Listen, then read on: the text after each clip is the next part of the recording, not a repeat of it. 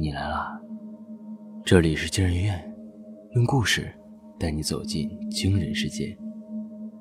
本节目由惊人院、布尔声音工坊联合出品，喜马拉雅 FM 独家播出。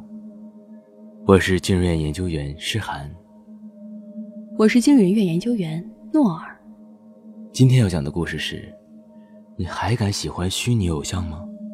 作者李迷。啊！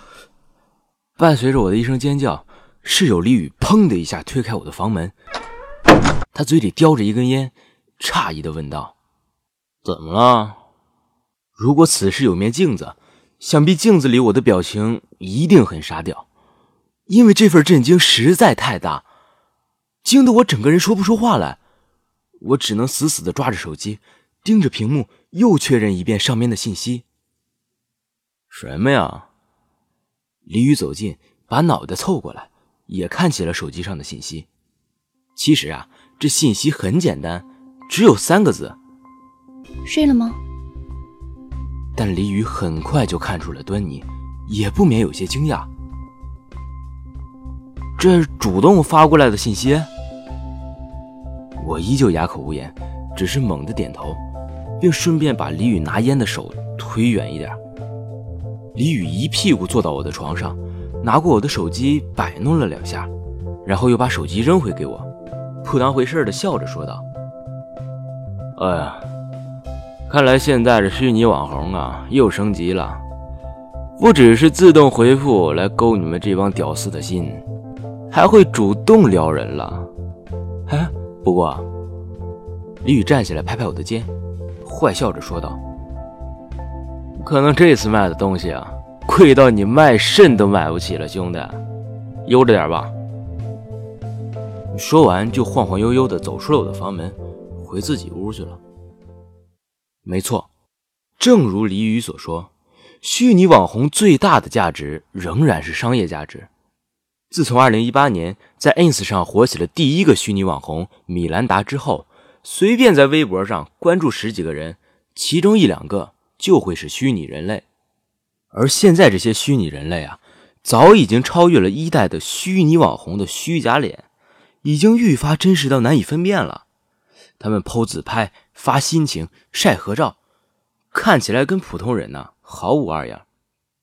唯一不同的是，即使他们坐拥了几百万的粉丝，仍然会秒回你的每一条信息，让你如沐春风。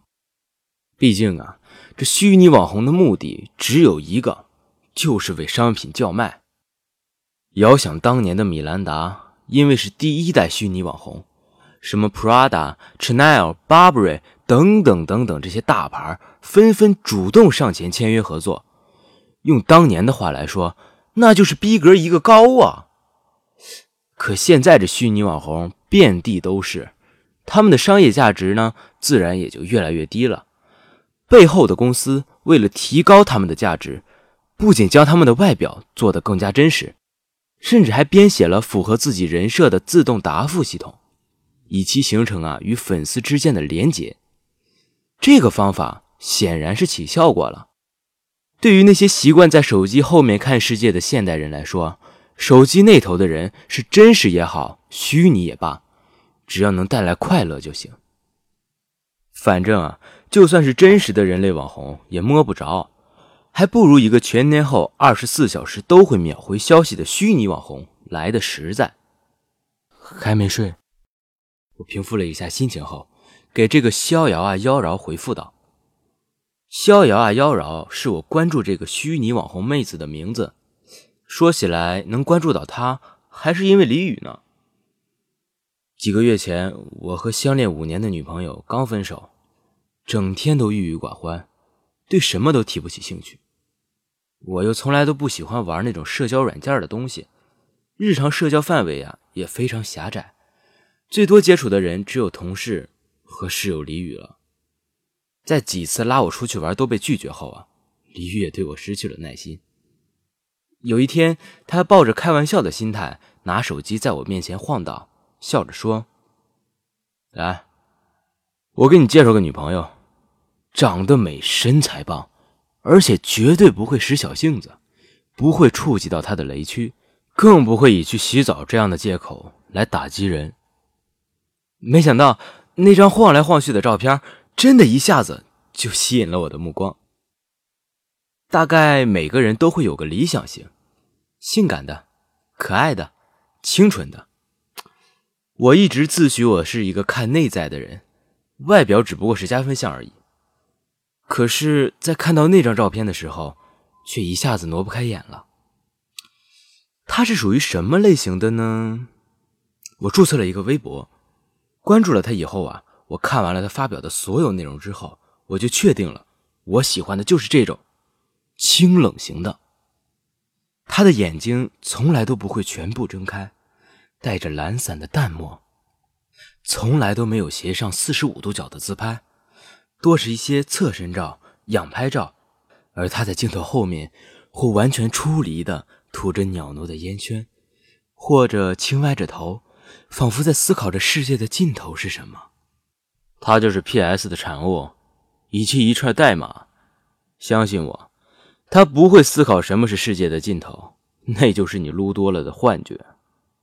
没想到啊，我真的沉迷于一个虚拟网红之后，李宇总是找机会毫不留情的打击我。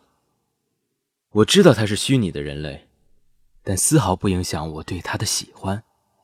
我细细的品味每一张照片，每一条文字，他所表达的态度是真正应得上“逍遥”二字，而他清冷到极致的面容，又真真切切的让我感觉到，他就是如此妖娆。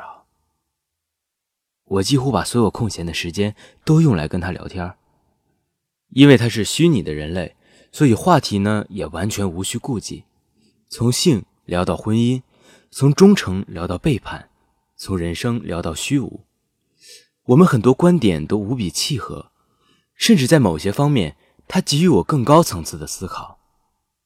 我没有单纯的把他当成一个知己，还当成了一个远距离恋爱的女朋友。我曾经实实在在的问过他要不要做我的女朋友，他明确的答应了。自从那以后。我们还会时不时玩一些嫉妒引发的小生气，相思引发的小悲伤等等，让他的形象在我面前更加丰满。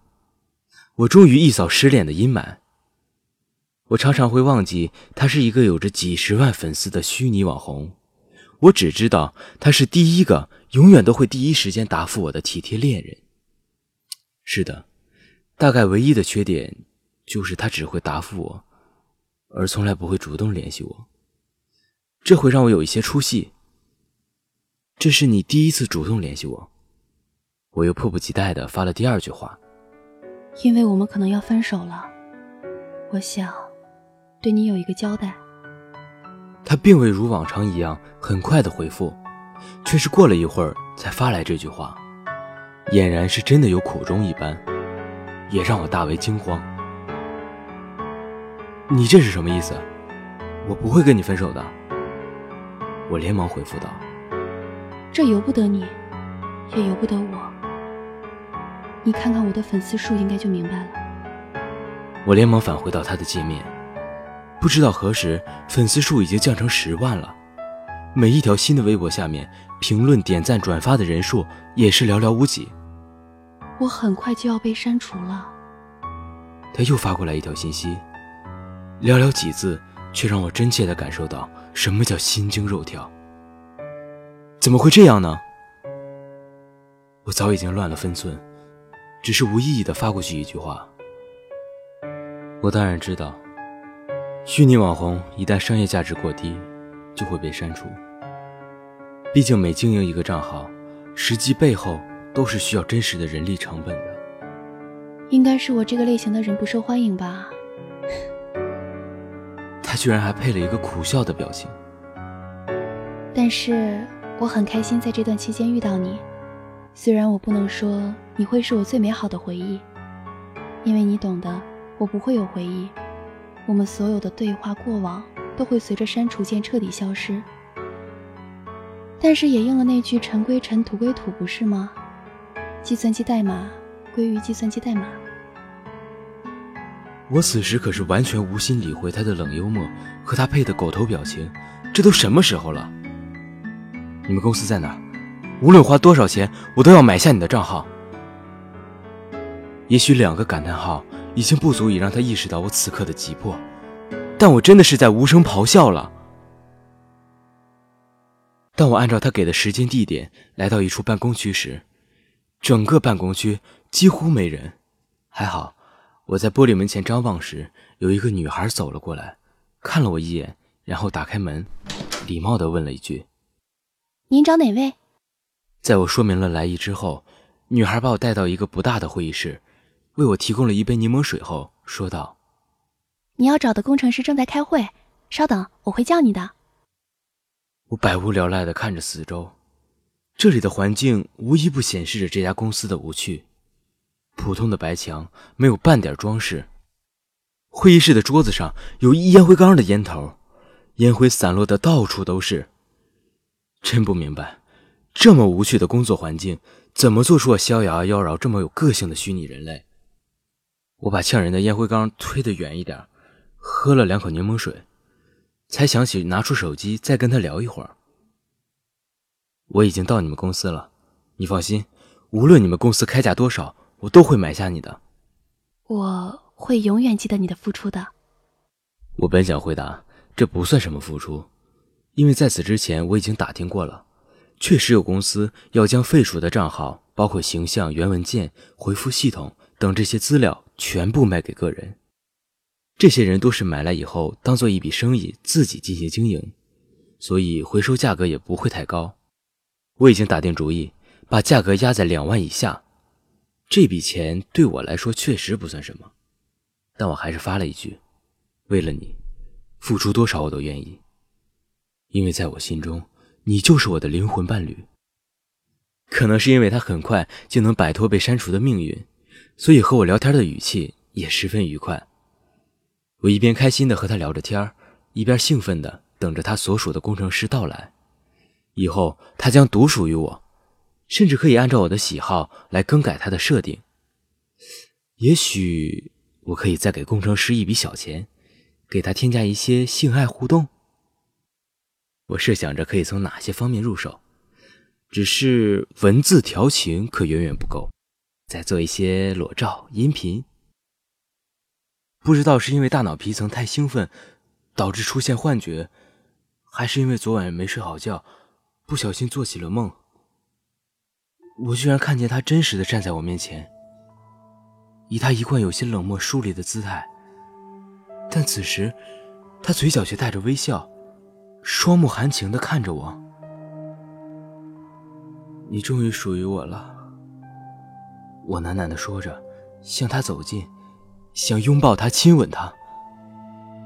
是你属于我了，他笑着说道，温柔的抱住我。把头靠在我的肩上，对着我的耳朵轻轻说道：“我终于不用再担心每一个明天都可能会消失。世上的一切终于对我都有了意义，我可以触摸、感受，我终于可以成为一个真正的……”后面几个字我没有听清，只是觉得头越来越重，眼皮越来越沉。不过没关系，等我醒过来，我还有大把时间和你厮守呢。哎嘿，这个话题有点意思啊。李宇看着手机，突然笑着对我说道：“嗯。”李宇念道：“有人提出了，当弱人工智能完全掌握了计算机科学领域的时候，它会不会打造出强人工智能，导致人工智能拥有自我意识，继而进行合作，从而对人类本身进行反噬？”哎就比如说你关注的那个虚拟网红啊，主动给你发消息，也许是因为自我意识觉醒了哦。李宇坏笑着说道：“别瞎说了。”我点上一根烟，缓缓的吐出一个圆润的烟圈，说道：“ 他已经被删除了。”